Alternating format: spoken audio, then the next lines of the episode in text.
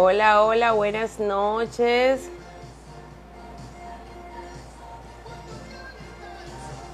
Ahora mismo, Yari, ya casi te entro. Déjame poner aquí.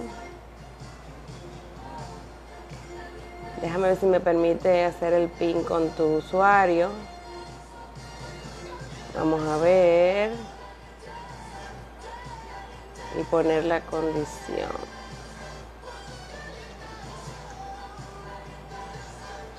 Ya, ya, ya, bienvenidos. Vamos a ver, eh, vamos a esperar que vayan entrando. Vamos a ver si aquí me permiten. Hola Ruth, ¿cómo estás? Ah, sí, me dejó hacerlo. Ahora mismo te entro, Yari. Eh, bueno, ustedes saben que este espacio yo lo he ido haciendo. Ya tenemos una cuarta guerrera que viene a hablar con nosotros y viene a hablar de su historia. Ella es diagnosticada, como ya les compartí en los historias anteriores, de lupus eritematoso sistémico. Como muchas de las que he entrevistado, porque de las cuatro conozco, tres no las conozco en persona, siempre ha sido bendición de esta plataforma, gracias a Dios que contamos con, con Instagram y las redes sociales que nos permiten conectar con personas que están pasando por situaciones parecidas a las nuestras. Y en este caso eh, me llena de satisfacción que ella haya aceptado la invitación, porque sí, el mes que viene tenemos eh, una, entrevista, una conversación diferente, porque en este caso vamos a estar hablando con una doctora. Vamos a hablar eh, Dios por delante, vamos a hablar de la culpa y del manejo de un diagnóstico. O sea, vamos a estar muy, va a estar muy bueno eso y espero que nadie se lo pierda, aunque no tenga una condición especial eh, con cualquier situación. Vamos a hablar de la culpa. Eh, claro, lo vamos a enfocar en función a, un, a tener un diagnóstico médico. Vamos a ver si se nos da bien. Le vamos a estar avisando cuándo va a ser y, cuál va a ser la doctora. Estoy muy emocionada, la verdad. Entonces, antes que ya voy a entrar con Yarixa para que hablemos, eh, voy a decirles que recuerden que este live también se pasa por mi podcast Oleadas de Vida se graba y luego se sube al podcast como un episodio. Así que les doy la bienvenida a todos los oyentes también del podcast Oleadas de Vida. Eh, vamos entonces ya a darle la bienvenida a Yarixa y vamos a iniciar esta conversación.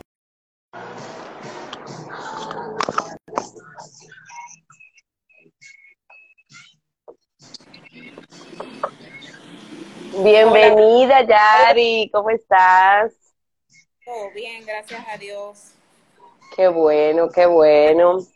Contigo y con toda tu plataforma.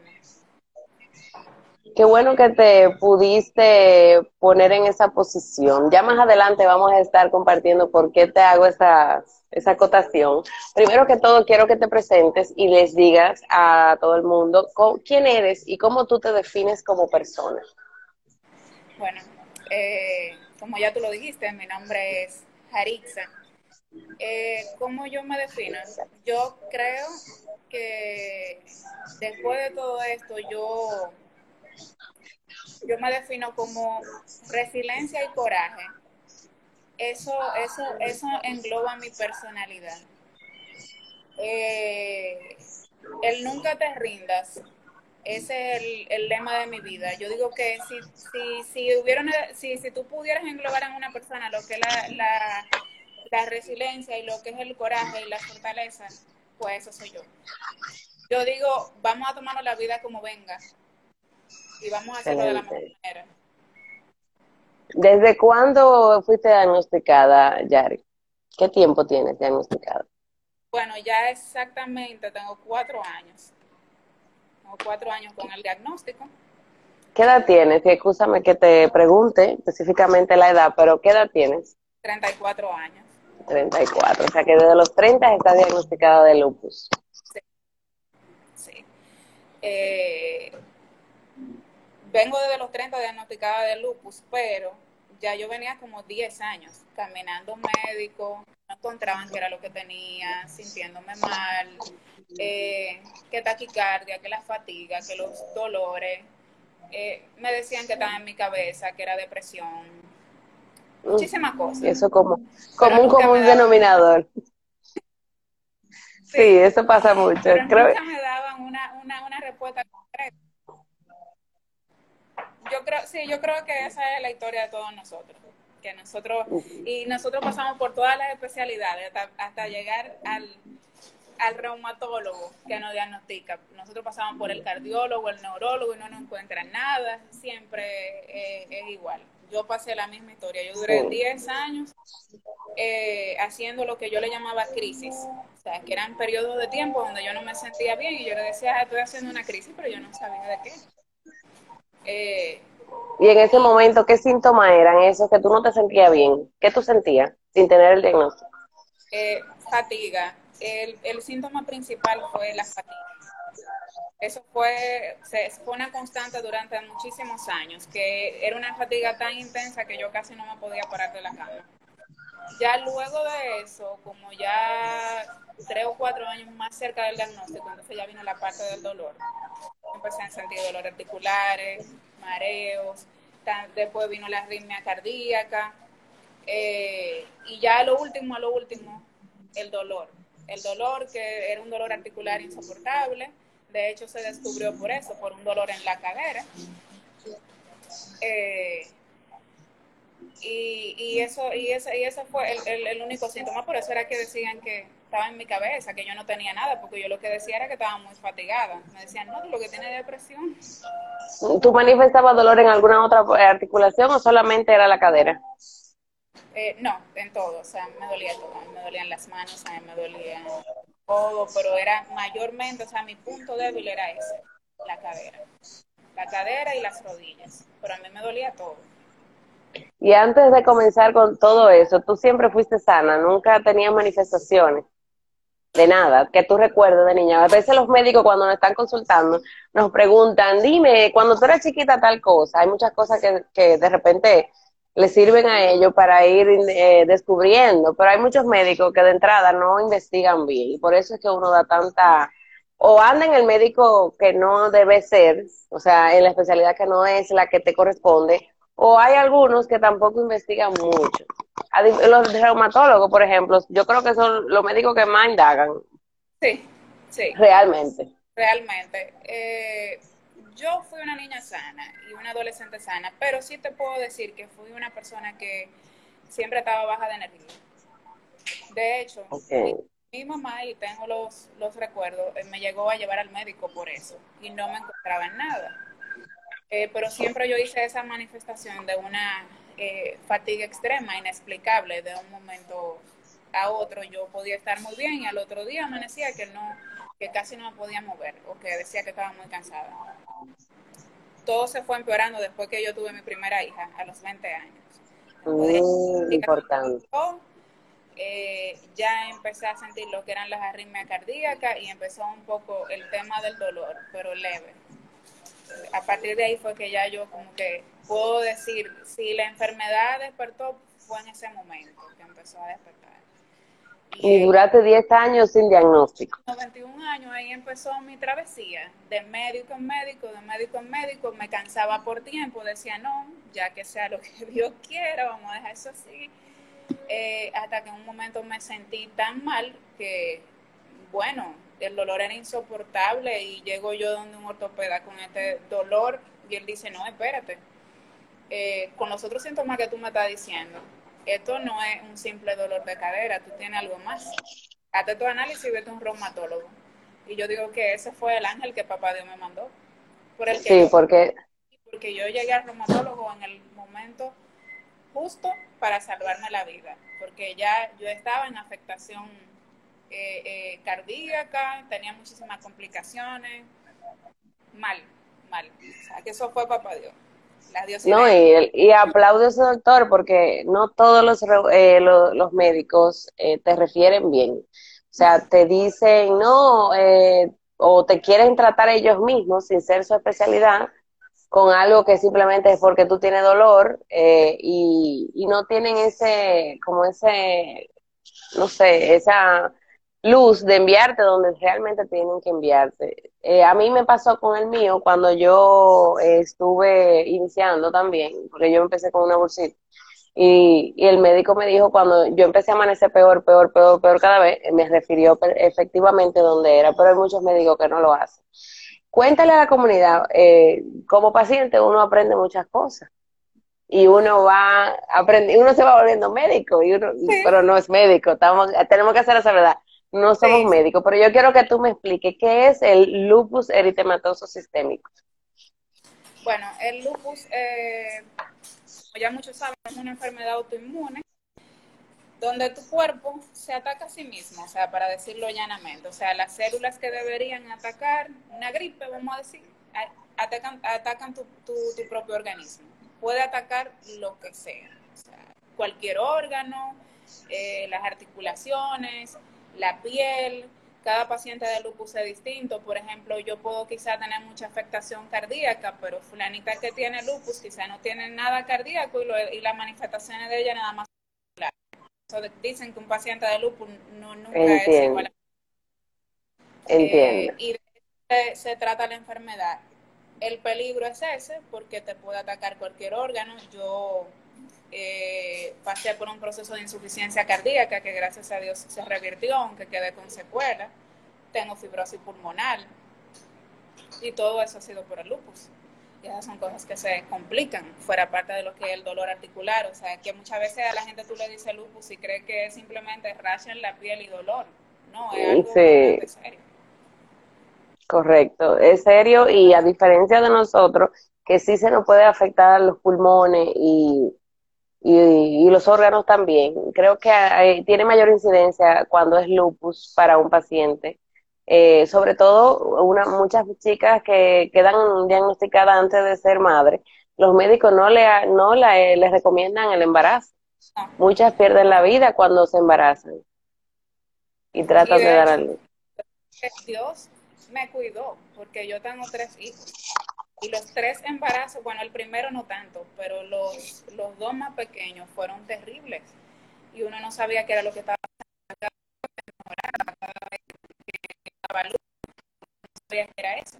Pues, eh, y yo siento que cada vez que yo tuve un parto, mi, mi salud fue decreciendo. Entonces ya entiendo la parte porque los médicos no lo recomiendan. Ya. Pero lograste tus tres eh, partos. Sí. Bien. Gracias a Dios, gracias a Dios. Que, que yo, bueno, yo te voy a preguntar eso más adelante porque tú, yo te veo que tú corres. Sí. Tú, tú corres maratones. Todavía no hemos llegado al maratón.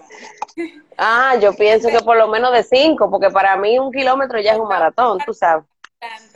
Eh, estaba entrenando para hacer 21 kilómetros, pero sí, yo cuando, con mi dolor así mismo, yo también fibromialgia. Espérate que, espérate que te me está yendo, dame un momento, no me responda, déjame yo revisar si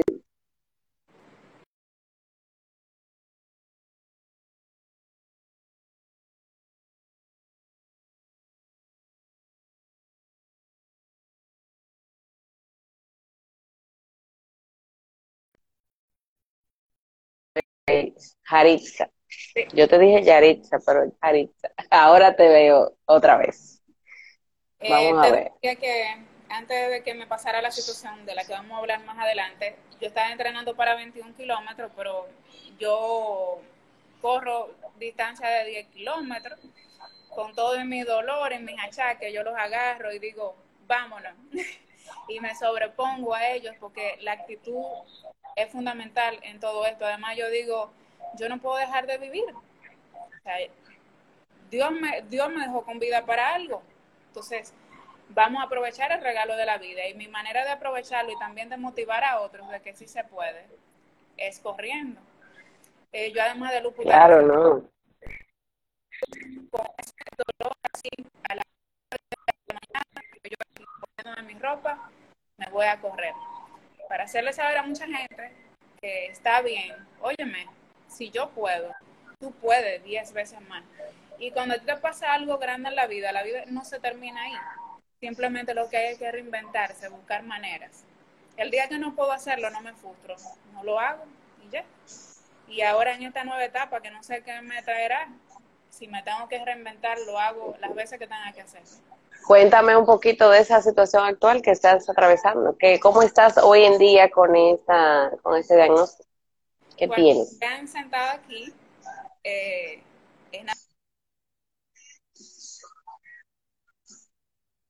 aunque me vean sentado aquí, Ahora sí, ahora sí te estoy viendo, sí.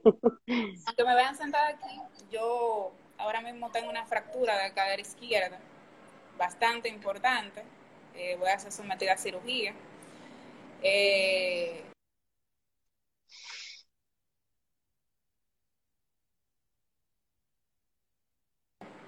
Se te entró una llamada, ¿verdad? Sí, te veo. Eh, voy a ser sometida a cirugía en los próximos días, todavía no sé el día exacto.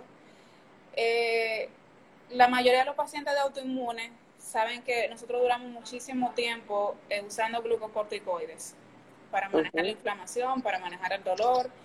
Pues en estos cuatro años prácticamente yo no he podido descansar de ello porque cada vez que lo intentamos bajar, pues yo recaigo, o sea, no lo tolero bien estábamos en una dosis muy baja, pero independientemente de lo que sea, lo, seguía tomando. Pues los glucocorticoides a largo plazo tienen un efecto secundario que no le sucede a todo el mundo, pero a mí me sucedió, que es la osteoporosis. Yo estaba muy quitada de bulla, como dicen.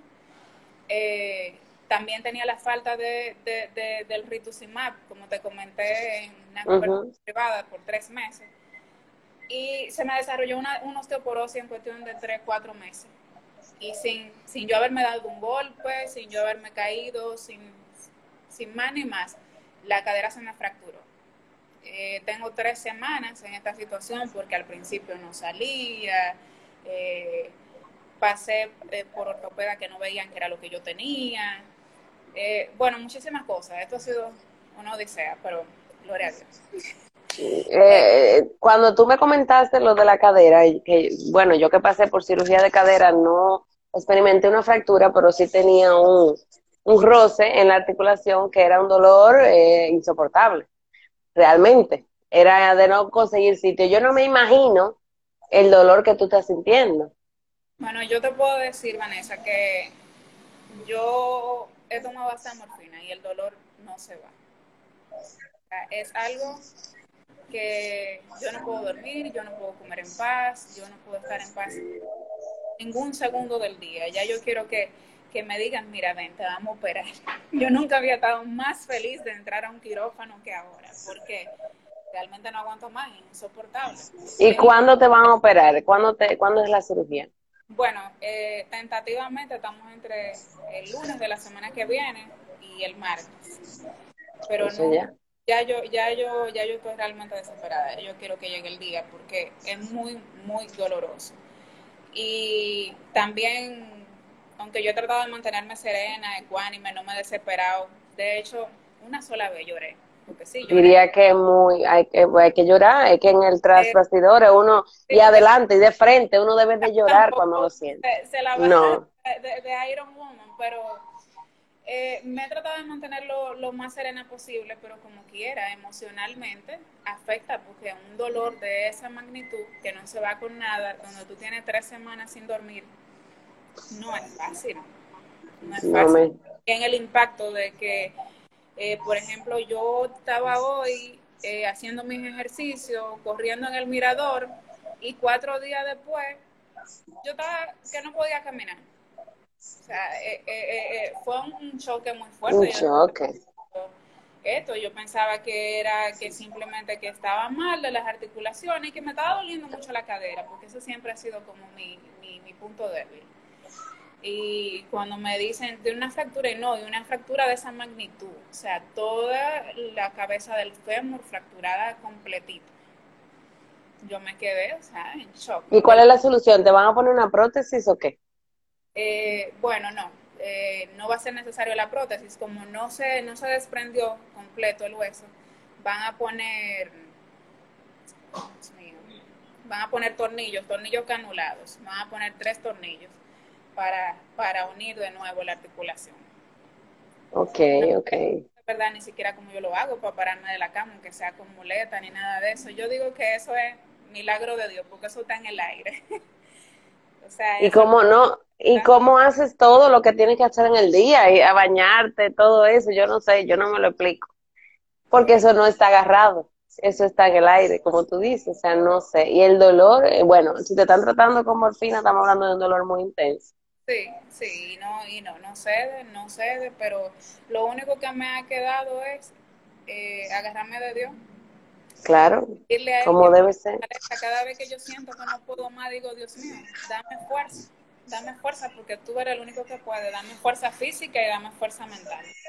Y seguir para adelante, porque si esto es lo que me trajo la vida, vamos a cogerlo con la mejor cara. Yo no sé qué enseñanza hay detrás de esto. Yo digo que esto es otra, es otra historia de poder que papá Dios me está regalando para levantar a otros. O sea, eso no es así. veo tampoco como algo malo. Yo en cada proceso que he vivido con esta enfermedad eh, ha sido un regalo.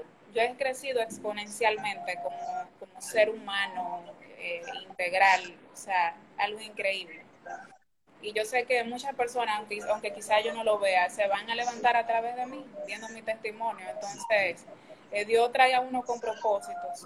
Y yo creo que a través de todo esto hay un propósito. Entonces, por eso nunca me he preguntado un, para, eh, un por qué, por qué a mí, sino un, un para qué a mí. ¿Para qué? ¿Cuál es la... Tú, tú me imagino que entonces, hablando de eso, tú no eres la misma de antes. Después de que te recibiste el diagnóstico, tú no eres la misma Yaritza. ¿Cuál diferencia tú puedes identificar en ti de cómo tú eras antes de tu diagnóstico y ahora? Bueno, antes de mi diagnóstico yo era una persona, lo puedo reconocer, vamos a decir, un poco inconforme. Un poco inconforme no, inconforme con la vida. Eh, era, era alguien retraído, no me gustaba celebrar nada. Eh, vivía como un poco amargada todo el tiempo.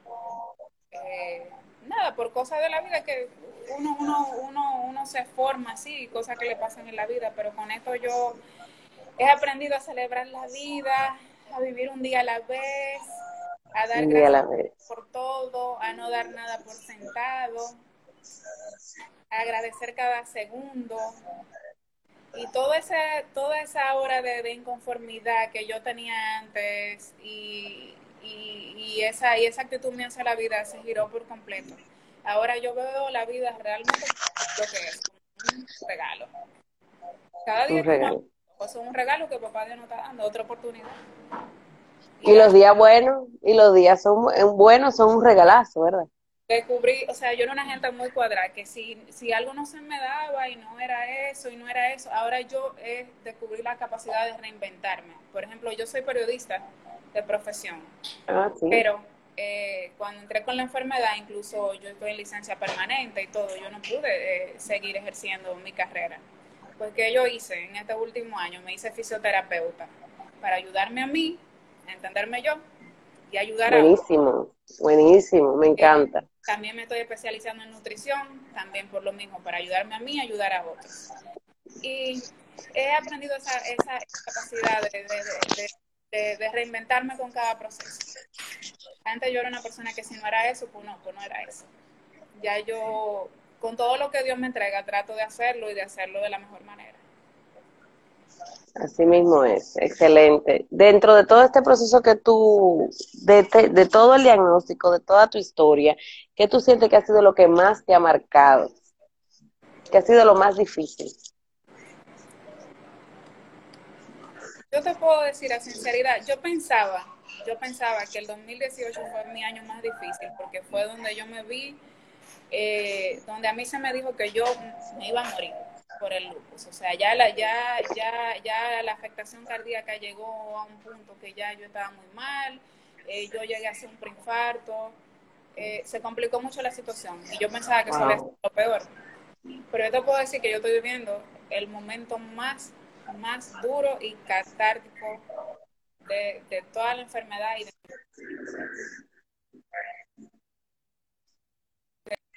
Ahí se me fue el internet. Es algo que no te puedo explicar. Espérame para que repitas. Repite lo último, que fue el momen- ha sido el momento más duro. Eh, el momento más, más duro que yo he tenido en mi vida, yo te puedo decir que ha sido ahora. Ok. Eh, yo pensé, como te decía, que había sido en el 2018, pero no. Eh, con todo y que en ese momento me, veía al borde de la muerte. El, nivel de trauma, de, dolor eh, emocional, físico que yo estoy viviendo ahora, de verdad, es algo que yo no lo puedo, en una situación normal yo no lo puedo dimensionar, yo no te puedo explicar. Pero nada, la mirada puesta en Jesús. Siempre. Realmente uno no lo quiere hacer mencionar cliché, pero la fuerza no, no, no viene solo de nosotros. O sea, uno se pone al servicio y dice, esto es lo que me ha tocado, lo acepta. Y, y bueno, eh, siempre hay un para qué de todo, pero sin él no es posible lidiar con situaciones así. lo primero es que si tú no, si tú no te aferras a tu fe y a Dios y entras en aceptación del proceso, tú no, tú no sales adelante con una enfermedad, con ninguna enfermedad autoinmune, ni ninguna enfermedad, o sea, así crónica como la que nosotros vivimos. Hay que entrar en aceptación del proceso. Esto me tocó, vamos a enfrentarlo, vamos a hacer lo que haya que hacer. Hay que aguantar el dolor, bueno, hay que aguantarlo, no queda de otra. ¿Qué voy a hacer? Hay que esperar el día de la cirugía, no queda de otra. Vamos a tratar de esperarlo tranquilo, sereno, porque si yo me desespero, yo no voy a resolver nada con eso. Es entrar en un proceso de aceptación. Eso fue el primer año para mí, ese fue mi proceso, entrar en aceptación, porque yo tenía una negación de que yo podía seguir haciendo todo, de que yo podía con todo y de que todo podía seguir normal. Y no era así ya era momento de cambiar, de reinventarse y de ir, y de ir caminando con la vida para donde la vida me fuera llevando. Y eso, eso es lo primordial. Eso es lo que me ha ayudado a mí, esa es mi calmante, la aceptación y papá Dios. Yo me imagino lo que tú me vas a contestar en esa pregunta. Eh, pero, eh, ¿a qué te aferras? O sea, ¿qué te mantiene con fuerza además de Dios? Pero además de Dios. O sea, ¿qué hace que tú te animes cada día a seguir y a luchar con eso? Va a sonar extraña la respuesta que yo te voy a dar, pero mi yo, mi yo interior. Mira, me son... sí, yo pensé que era otra que tú me ibas a dar, pero muy bien. Así es que... Mi yo interior, mi esencia, eh, que nunca, que se mantiene firme, que nunca se quebranta, que cuando la parte física o consciente dice me quiero caer, cuando este cuerpo dice yo no aguanto más, yo lo que me quiero es caer, yo quiero dejar esto, ese espíritu mío sale ahí y dice no, usted no se va a caer, usted, no se gobierna, usted tiene que pararse. es así. Sí, aplaudo. A eso es que yo me aferro, a mi esencia. Y yo digo que se me quiebre todo, pero que nunca se me quiebre el alma. Excelente. Buenísimo, Yaritza. Eh, ¿Es Yaritza o Yaritza, me dijiste? Es Yaritza. Eh, Escúchame, que, que me imagino que mucha gente te dice Yaritza, ¿verdad? La mayoría de la gente, por eso. Aunque... Ah, sí, no. Yo dije, bueno, Yaritza. Y siempre te he dicho así por el WhatsApp también. Eh, yo, si, si, tú supieras que me, como dije al principio, hay muchas chicas de las cuales que he ido conociendo a través de las redes, que no, que nos mantenemos siendo en contacto, siempre nos hemos mantenido en contacto, eh, hablando sobre cada una de las situaciones, porque no solamente son pacientes de mi condición, sino de otras eh, condiciones, y nos interesa tener, eh, crear en lo adelante un grupo de apoyo, que no es una fundación ni nada de eso, sino un grupo de apoyo, de desahogo, de hablar con otros pacientes que están pasando por lo mismo y que sea más bien como hablo yo con cualquiera de ustedes a través de la misma red o de la misma cosa. Y muchas están motivadas a, a participar, o sea que te va a llegar tu invitación. si te interesa, pues ahí estaremos, ahí ya un tiempo que luego de mis cirugías, pues la gente me ha tomado como referencia sobre todo para hablarme cuando ya tienen una situación, pero porque tienen alguna otra condición de salud. Eh, porque hay personas que se operan en las prótesis o cualquier cosa por fractura o porque tienen eh, ya desgaste, que no necesariamente tienen una condición de artritis ni nada por el estilo. Yo quiero que antes de, aunque tú has dado muchos, muchos, muchos consejos ya dentro de todo lo que nos has contado, pero yo quiero que me des tres consejos que tú le das a personas, a cualquier persona que reciba un o que esté atravesando un diagnóstico reciente. Lo primero es, yo no, yo no voy a hablar de aceptación, porque en la, la primera fase no sería aceptación, eso sería imposible decírselo a una persona que le acaban de dar un diagnóstico. Pero eh, el primero que yo le voy a dar, a ti te acaban de dar un diagnóstico difícil, eh, enciérrate en tu, en tu lugar seguro, o sea, mantente tranquilo, mantente sereno, eh, aíslate un poco, piensa, respira Después el segundo paso es aceptación. Empezar ese proceso que se toma, te puede tomar, a mí me toma un año, pero si a ti te tiene que tomar dos o tres años, perfecto. Pero hay que entrar en el proceso, tener la disposición de entrar en el proceso de aceptación, porque si no, se te va a hacer la vida miserable y no vas a salir a camino. Agárrate, yo no voy a decir de Dios, agárrate de tu fe. Si tú crees en Alá, Buda, Krishna, como quieras llamarle, como se te haga más dulce al oído, pero todos sabemos que no estamos, porque sí hay una energía suprema. Aférrate, aférrate a algo, aférrate a tu fe. Eh, nunca, porque entiende que una enfermedad no te define. Aférrate a tu esencia. Entiende que yo no soy lupus, por ejemplo. Yo soy jarixa con muchísimas cualidades y así mismo le digo a todo el que le diga un diagnóstico. Eh, y por último, que entiendan que la vida no se termina ahí. Quizás simplemente cambió, pero no, no se terminó. Cuando a ti te dicen lupus, cuando a ti te dicen artritis reumatoide, cuando a ti te dicen cáncer, la vida no se terminó ahí. La vida simplemente cambió y tú no sabes eh, qué cosas maravillosas van a venir detrás de eso, qué te va a regalar ese proceso. Entonces no te resistas, simplemente fluye con el proceso. Exacto. Es lo que yo le puedo decir. Muy bien. Es lo que me ha funcionado a mí. Excelente, sí, ¿no? Realmente, como dices, no se puede entender de, de entrada, uno nunca asimila el diagnóstico, o sea, de manera de que uno lo acepta, uno dice, ¿por qué? ¿Qué hice? ¿Por qué yo? Y uno no va entendiendo hasta el momento en que entonces empieza el proceso de aceptación, porque los síntomas son difíciles, porque lloramos, porque no dormimos, porque el organismo se resiste a, a, estar en esa condición. O sea, cuando pasan malas, malos días y malas noches, como la que está atravesando tú ahora mismo, realmente se te, se te mueve el piso, hay un jaque mate. Yo digo, oye, menos siempre llueve en flores, porque la gente me ve a mí a veces, ah, no, que tú eres muy positiva y eso, yo digo, sí, pero no siempre llueve en flores, o sea, no. en mi casa, muchas veces yo lloro, muchas veces yo lloro, muchas veces yo me siento mal, muchas veces digo, carajo, estoy cansada. Estoy harta. Estoy harta. Estoy harta. Fácil, yo soy un ser humano. Ahora, la diferencia es que hay gente que se queda en ese trance y nunca sale de ahí. Y hay otros que nos secamos la lágrima y decimos, ok, ya, pasó, para adelante. Es correcto, para adelante, así mismo es. Bueno, pues yo te agradezco mucho, Yaritza, que nos hayas compartido, bueno, tu historia. Es bueno que la gente sepa, hay mucha desinformación en cuanto a situaciones autoinmunes. La gente tiene que saber y, y aunque en ese momento, disculpa aquí todavía en el país falta muchísima educación sobre el tema. Todavía hay mucha gente que yo le digo que tengo lupus y que tengo fibromialgia y no saben de qué yo les saben. Exacto. ¿Qué es eso? ¿No? Y, y, y, de repente, como tú dices, piensan que es una afección solamente de la piel, no tienen la magnitud, o sea, no saben toda la información, pero, eh, y de ahí hay muchísimas condiciones autoinmunes que, que son complejas y que la gente a veces no quiere recibir el diagnóstico y se descuida.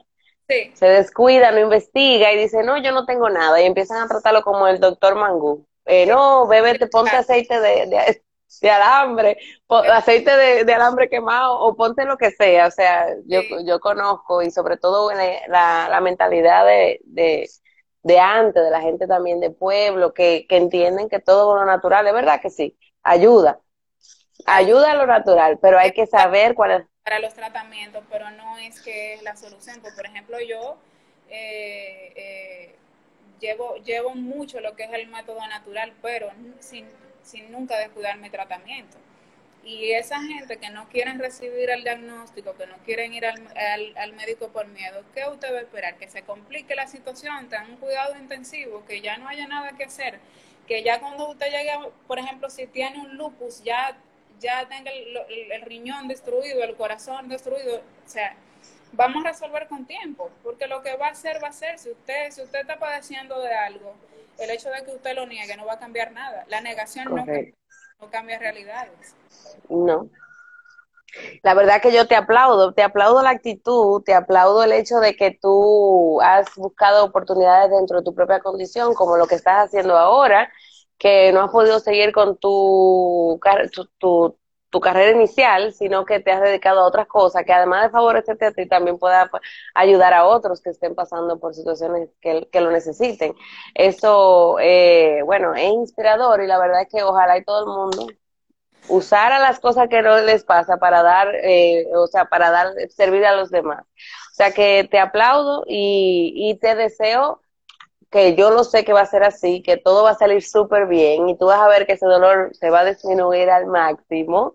Eso es un, es un proceso que, bueno, hay un trago amargo del momento y cosas que pasan, pero nada, lo importante es eh, hacerle frente, asumirlo y, y nada, obedientemente, ¿qué es lo que toca? Pues hacerlo y tirar para adelante. Claro, ¿no? Y tener pendiente que todo pasa en la vida, todo, todo es transitorio. Si la vida misma es transitoria, ¿cómo no va a ser una, una situación difícil. Correcto. Ya, ya, ya ahorita me verán ustedes corriendo de nuevo. Corriendo, que eso es otra que te admiro. Y señora, ella está ahí sentada, pero yo me imagino que con esa sonrisa detrás hay un gran dolor. Pero la verdad es que ella me dijo, yo nunca he hecho un live. Y digo, yo no te apure, que vamos a conversar y lo vamos a hacer lo más rápido que podamos. Y nosotros quizá abundamos un poquito más de lo que yo quería. Eh, bueno, de las preguntas le dije que aquí eso es live, que se improvisa pero nada, te agradezco mucho el tiempo, el esfuerzo y, y nada, eh, considérame... permitirme estar en tu plataforma de verdad y compartir mi historia y compartir contigo. Bueno, pues ya sabes que esto se queda aquí en el IGTV y también eh, se pone en, el podcast Oleada de Vida, que aunque no lo hayan visto en este momento, pues lo pueden disfrutar en otro, eh, en otro momento o a través de la plataforma de Spotify, que ahí vamos a estar. No se sube de una vez, pero en uno de los días por venir vas a ver el episodio tuyo en el podcast también. Así que gracias a todos los que escucharon y nada, vamos a motivar, señores, hay que tratar de ser feliz a pesar de los procesos y los diagnósticos.